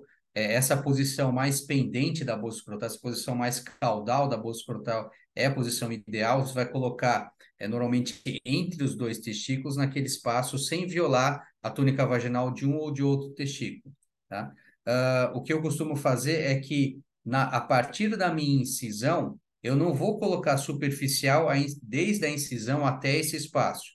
Eu fiz a incisão, eu tento, eu às vezes eu abro o septo que se forma é, por cima da uretra, exatamente para conseguir ocultar melhor os tubos. Eu faço uma abertura mais embaixo desse espaço, mais uh, posterior, para você colocar os tubos por ali, e aí eu vou superficializar onde eu quero que fique a bomba. Eu vou, então eu vou superficializar seja com o dedo, seja com o espéculo, seja com uma vela, mas eu vou colocar, levar o meu uh, pump até esse local né, e depois fechar a bolsa subdártica. E também é nesse local, talvez a gente vá falar sobre isso na sequência, é onde vai ficar o meu dreno no pós-operatório das próteses infláveis. Eu acho que, que essa, essa questão do dreno é a outra questão, talvez, crucial, que sempre a gente tem umas discussões em relação a, a rotinas, né? Então, eu queria ouvir de cada um de vocês o que vocês pensam, e, e só talvez, aqui para a gente é, elucidar a, a, por que, que a gente tem dúvida, né? O dreno é por questão de sangramento, né? Então, uh, o que talvez a gente não tenha tanta preocupação nas próteses semirrígidas uma vez que ali a gente não está deixando espaço né, para aquele corpo cavernoso que a gente dilatou, a gente dilatou bastante, a gente teve mais destruição de corpo cavernoso, esse sangramento talvez seja menos intenso na maioria das vezes, no caso virgem, a preocupação com dreno acaba sendo menor na maioria das vezes. Eu, por exemplo, não tenho o hábito de drenar uh, quando a gente está falando de prótese semirrígida. O contrário da inflável, onde eu, eu, de ver muita gente, de aprender, de ver gente fora, de ver gente no Brasil, eu não faço nenhuma cirurgia sem drenar, eu dreno todas as cirurgias. Então, Berteiro, quer começar falando sobre drenos para você e implante de prótese? Olha, é muito rápido, viu, Léo? Porque eu deixo dreno 100% das próteses infláveis, 100%. É, não deixava até 7, 8 anos atrás, quando eu tive um big hematoma uh, de, de, bolsa testicular, que eu tive que reintervir depois de, sei lá, duas, duas semanas, para drenar o hematoma, mas o paciente não infectou, felizmente. É, então, eu deixo o dreno a vácuo, né? Claro, sempre um portovácuo, um dreno de Blake, dependendo da instituição. É, e eu tenho deixado, eu faço uma, um curativo também, o curativo eu acho muito importante, eu sou fã do curativo uh, Mummy Wrap, quer dizer, a gente faz uma, uma engloba o pênis, engloba o escroto, e, e, a minha instrumentadora se aperfeiçoou bastante no, no curativo, ela capricha muito, e eu tenho deixado tanto o dreno quanto o curativo por três dias, tá? Então, até hoje, por exemplo, o paciente que a gente operou no sábado veio, uh, é, veio hoje, veio hoje de manhã. Eu, eu, eu que tirei o curativo, né? Porque eu sou solo aqui e o curativo demora para tirar, mas eu não me arrependo, não. Tá? Eu, eu, eu sei que o, nós tivemos o nosso colega, o Carlos Betoc, que eu respeito muito, ele falou que não deixa curativo em prótese inflável. Então, a prótese inflável vai sangrar mais do que a maleável, por uma simples razão. O tubinho que sai do cilindro ele vai, por ali vai sair sangue. E você não vai conseguir deixar totalmente hermético ali. Ao contrário da maleável, você vai, além do que a inflável são é mais uma cirurgia escrotal, que a gente mexe em escroto, escroto sangra, e o reservatório também ocasionalmente pode ter ali na, no canal inguinal alguma, algum vasinho ali. Então, de qualquer maneira, a inflável sangra mais. Isso é, isso é óbvio. Tá bom? É basicamente isso daí. Calibre do dreno, Berteiro? Ah, eu, eu gosto do dreno grosso. Eu gosto do 19. Eu não tenho. É, é feio, né? Quando, quando eu peço o 19, eu estou em um hospital aqui, um pessoal no, fora de São Paulo, o pessoal fala, acho que eu fiquei louco. Mas se você pensar, o 19 é o furinho na pele é um pouco maior. E quando eu saco o dreno, de hoje para amanhã eu, dou, eu, coloco um upside e amanhã já está fechado. Então, e, e lembrando, o dreno é para drenar sangue, não é para drenar água. Então precisa de um dreno grosso. Não sei o que o Balto tem feito. A gente, a gente aprendeu com a cirurgia plástica a ficar mais permissivo com o uso dos drenos e mandar para casa com dreno, né? Principalmente nos pacientes muito bem orientados, né? Balter, a sua prática como que é? É, é muito parecida com a do Berteiro, eu também uso dreno sempre, uh, também faço mummy wrap. Acho que a, a diferença é que eu, em geral, tiro o mummy wrap no dia seguinte, porque eu quero ver glande, eu, eu tenho um pouco de medo de isquemia, então eu quero olhar, mas eu tiro o mummy wrap e deixo o dreno. O dreno acaba ficando pelo menos 48 horas aí, ou então algum número abaixo de 50 para tirar. Mas é, é, eu concordo com o Berteiro. Flávio vai sangrar Flávio vai drenar. E, e, a gente tem que tomar cuidado. Se você tiver uma equimose grande ali, um hematoma, enfim, aquilo pode deslocar seu pump. Aí, além de, de, de piorar o risco de infecção, vai piorar a posição que você trabalhou ali para colocar o pump no lugar certo.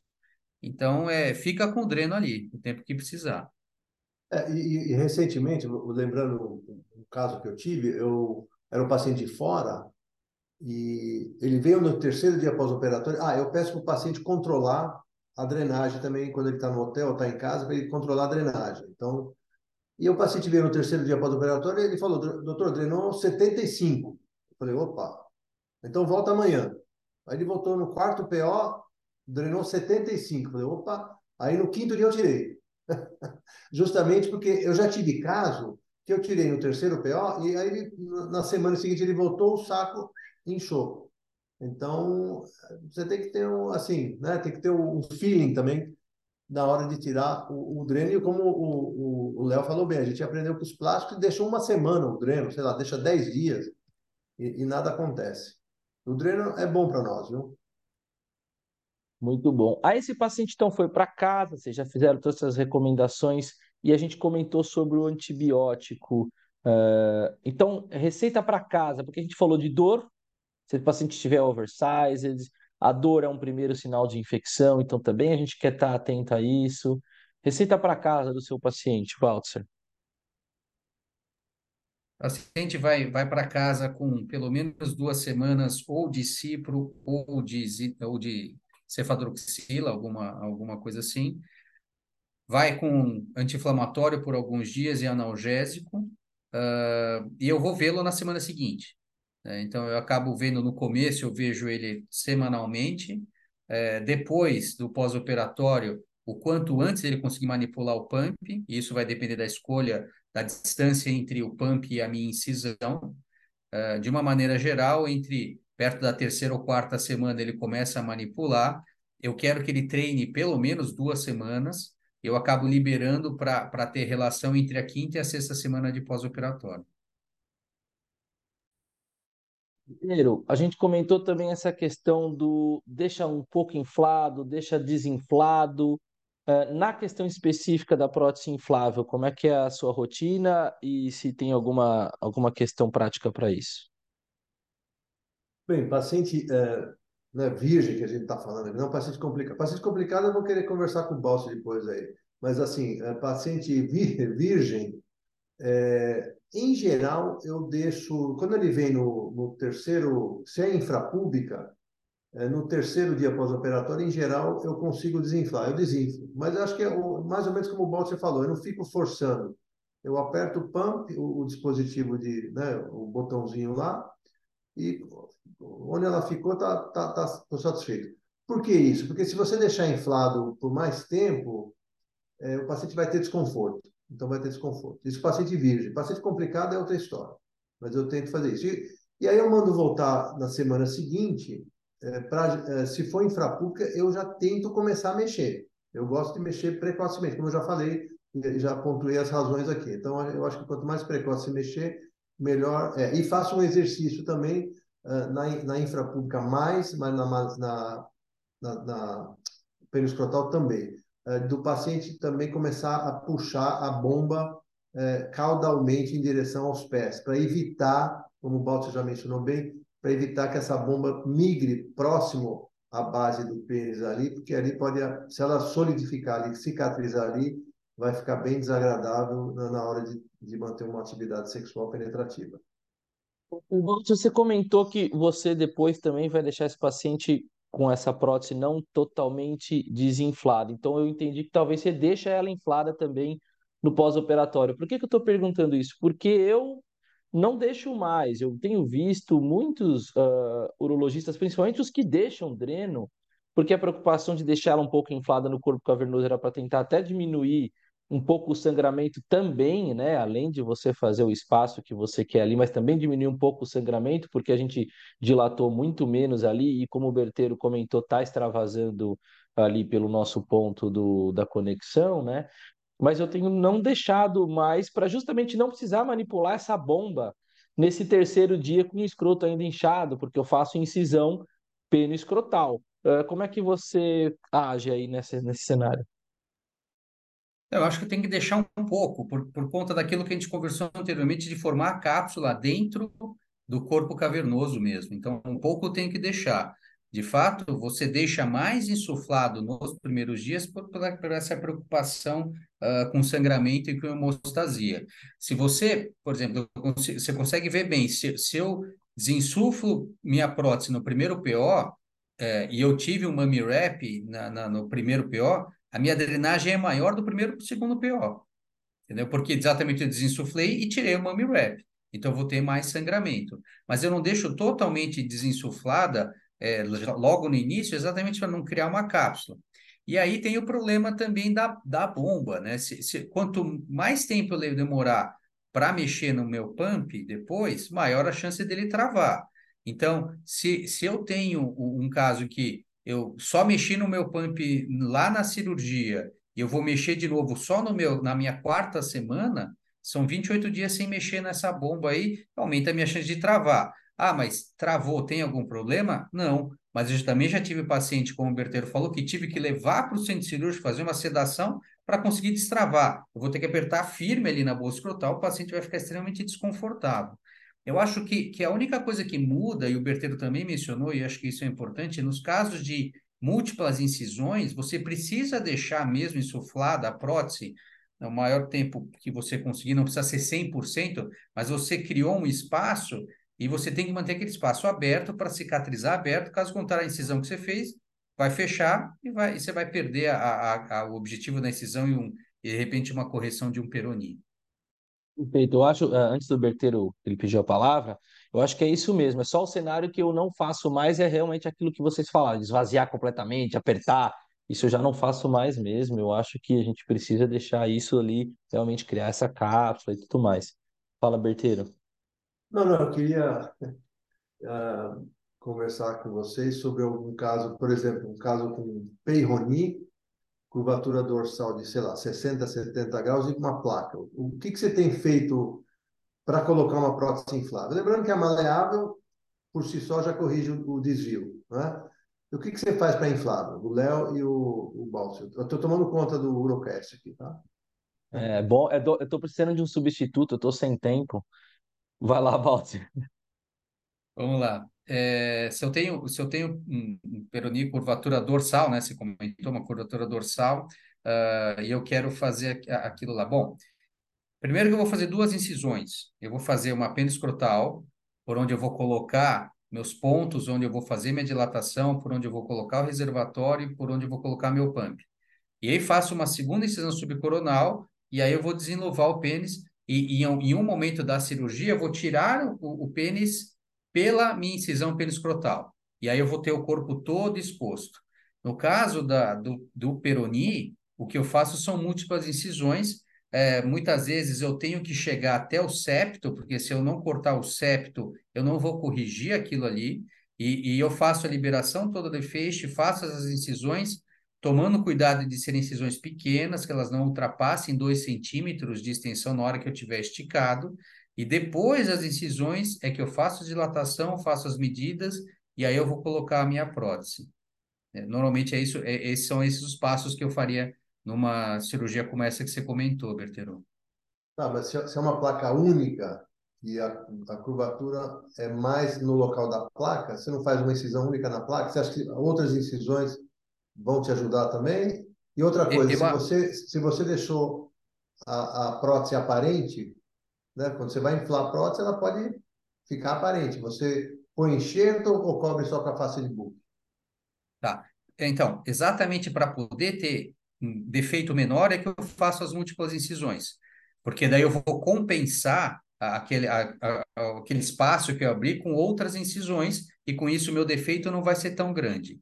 Se, se eu tenho um defeito maior do que 2 centímetros, eu, te, eu vou ter que acabar colocando enxerto. Eventualmente, se eu estou lá a incisão, e na hora que o insufei rasgou e criou um defeito grande, é, maior que 2 centímetros, eu vou precisar cobrir. Se o defeito for menor, eu não vou usar absolutamente nada, só a própria face de buck, ao, ao, ao você ajeitar ali, você já vai uh, tampar essa prótese, mesmo com a prótese exposta, mesmo que na hora que eu faço a incisão, eu, eu exponha a prótese. E vale ressaltar também que muitas vezes eu faço as incisões, eu insuflo a prótese e eu vejo que ainda tem algum defeito e aí eu, com, com um bisturi elétrico com menos de 30, na coagulação, eu complemento as incisões até que ela eu atinja um grau uh, de satisfação para mim, né? Que, que eu acho que aquela seja reto o suficiente, ou pelo menos seja funcionalmente para o paciente o suficiente para ele ter uma relação penetrativa. É, com, com, relação às incisões, eu sou, eu sou eu faço igual o Balter, eu já fiz outras coisas, já fiz sub, só subcoronal, mas sub, só subcoronal para inflável é horrível. Então, hoje eu tenho feito basicamente isso daí. Eu faço uma incisão é, transversa peniscrotal uh, e a circuncisão, e aí desenluva totalmente, tira a pele totalmente, por você fica com uma haste totalmente na mão.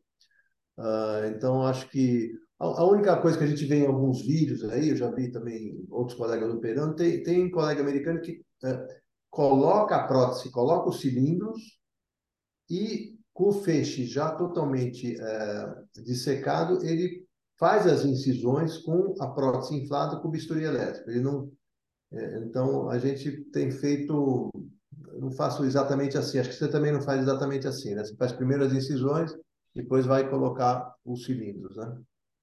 É, eu, eu tenho, eu tenho visto essas, o que você falou, Berter, essa técnica de eles fazerem diretas incisões, parece um pouco animador, até para você ver meio quase que real time ali, esses defeitos, essas correções, algo que o Balser faz meio misto, né? E, e, eu confesso que eu ainda não fiz, mas eu vejo com bastante bons olhos, mas ainda uma dificuldade de ser facilmente reprodutível, aquela técnica que o Alexandre Miranda usa no Rio, né? De, ele, ele deu o nome de alzético, enfim, mas o princípio é o mesmo, múltiplas incisões é, para diminuir o defeito e não, necessi não necessariamente usar um, um enxerto, e aí onde a gente estaria ganhando não só a questão da curvatura, mas também eventualmente ganhando aqueles defeitos hourglass e ganhando a questão do volume, né? Então, eu ainda não utilizei, já conversei com ele sobre isso, estamos aí na iminência de se eventualmente aparecer um caso para utilizar, para ver se isso é realmente reprodutível, mas eu vejo com bons olhos essa técnica. É só para é. a gente é, traduzir, a ausética parece uma incisão tipo uma, um Mercedes, né? Que, que a gente faz. É estrela, seguindo, né? Só, incisão estrela. É uma estrela, exato. É, é só que ela precisa de um molde, né? Esse é outro detalhe interessante. Você precisa ter um molde de EVA, você vai fixar aquele molde antes de fazer as incisões, porque à medida que você vai fazendo as incisões, e aí o Alexandre é um cara extremamente é, teórico, assim, ele sabe a, a, a minúcia matemática da distância entre as incisões, então você precisa seguir aquele molde. Então, se você não tiver um molde de EVA, você pode até imaginar aquele em princípio, mas é difícil você conseguir reproduzir aquilo sem o molde. E à medida que você vai fazendo incisões, o pênis também vai desmontando, e você não vai conseguindo manter a mesma uniformidade das incisões. Né? Então, o, o, princípio é absolutamente é, bonito, você vai ter ganho em comprimento, em ganho em circunferência, com uma, com uma incisão em estrela, mas é um pouco difícil de você conseguir fazer isso na prática. É, lembrando que, só, só para complementar, acho que é importante para o nosso ouvinte, assim, uh, quando você vai colocar uma inflável, a incisão transversal, as microincisões transversais, você vai ganhar, teoricamente, em comprimento, e as incisões verticais, você vai ganhar, melhorar as lesões em ampulheta. Então, você pode fazer uma mistura. Alguns casos, você precisa fazer os dois, né? Perfeito. Muito bom. É, eu, eu acho que como eu falei, aqui o, o melhor teria sido algo misto, né, com vídeo, né? Vocês perderam aqui várias vezes o Berteiro mostrando a orientação com a mão, da onde faz a incisão. Com certeza seria muito mais didático. E, e por que que um podcast desse é importante, né? Aqui eu vou puxar um pouco a orelha da SBU e dos e, e de nós, né, como membros da diretoria em alguns cenários e, e quem já participou também de credenciamentos de residência eu hoje, fazendo parte da comissão de seleção título, fico extremamente incomodado em receber residentes para fazer a prova que não tem noção nenhuma de como se coloca um implante de prótese peniana e depois sai por aí dizendo que é urologista, bota no título que é andrologista e que sai querendo colocar prótese peniana e a gente formou mal esse residente.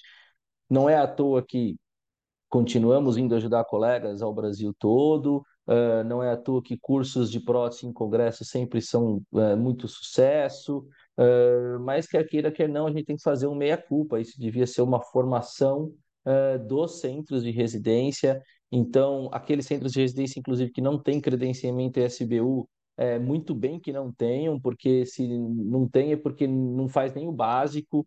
E, e, implante de prótese peniana é o básico do urologista que se propõe a tratar pacientes com disfunção sexual. É, ouso aqui dizer, talvez, que se a gente não for cobrar isso das residências médicas, então que a gente realmente tenha que ter uma subespecialidade de andrologia, porque isso traz segurança para o nosso paciente. A gente viu aqui, nós estamos aqui há quase uma hora, um pouquinho mais de uma hora, quase uma hora e meia, é, discutindo pequenos detalhes do caso simples, do caso básico. A gente não foi para as complicações, a gente não foi para as dificuldades, a gente não foi uh, para quem tem, por exemplo, implantadores de grande volume, como é o Balter, como é o Berteiro, é, de pegar um caso que não foi ele que avaliou, porque ele foi lá como proctor e a dificuldade que ele teve naquele momento durante uma cirurgia que, que virou uma caixinha de surpresas. Uh, então, acho que isso é um puxão de orelha. Então, que esse podcast sirva pelo menos de estímulo para que as pessoas entendam o passo a passo, entendam que é uma, que é uma cirurgia sistematizada e que se você sistematizar, você minimiza as chances, mas se você tiver algum problema, se você tiver uma complicação, é, como o Berteiro disse, é, é possível, e se você ainda não teve, talvez é porque você realmente não implantou um número suficiente para você chegar na porcentagem de, de complicações que existem, né? A gente teria muito mais tema para discutir aqui, muito mais coisa para debater se a gente fosse falar pequenas nuances, né? A gente deu um spoilerzinho aqui sobre tratamento de doença de Peyronie, que a gente vai provavelmente discutir em algum outro uh, podcast, mas eu acho que foi muito enriquecedor. Eu, como eu falei, eu aprendi com vocês, então eu continuo aprendendo muito. Já deixei anotado aqui uh, algumas outras dicas aí que, que eu escutei aqui nesse podcast e queria então agradecer mais uma vez aos dois aqui mestres e amigos a participação nesse podcast. Então, abrir aí uma palavra final para vocês e, de novo, meu agradecimento sincero. Para quem não sabe, até para todo mundo ficar contextualizado, estamos os três terminado o consultório, ainda aqui esperando. As nossas esposas já mandaram 300 mensagens do WhatsApp: cadê vocês que não chegaram ainda? Então, a gente está chegando para jantar. É, mas eu queria agradecer mais uma vez essas duas grandes referências na área de implante de prótese aqui no Brasil e, lógico, no mundo também. Então, obrigado, primeiro, Berteiro, aí, convidado aí da casa, convidado externo, pela sua participação, suas palavras finais. Obrigado mais uma vez.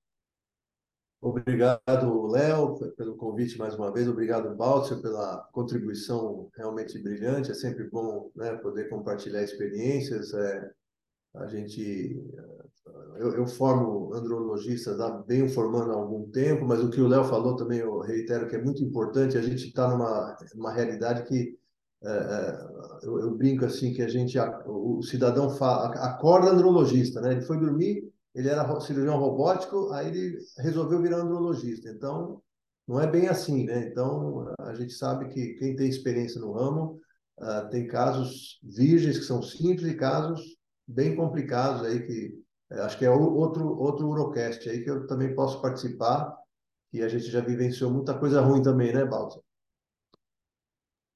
É isso aí, queria agradecer então o Baltzer também, ele é membro lá nosso da disciplina, tem é, também, como eu disse, aí, uma experiência vasta aí, acompanhando o pessoal pelo Brasil afora, e é também como pessoa, uma pessoa assim, é, inigualável em relação a, aos princípios, à ética. Então, obrigado, Baltzer, por deixar fazer parte disso e por ter participado aqui também do podcast.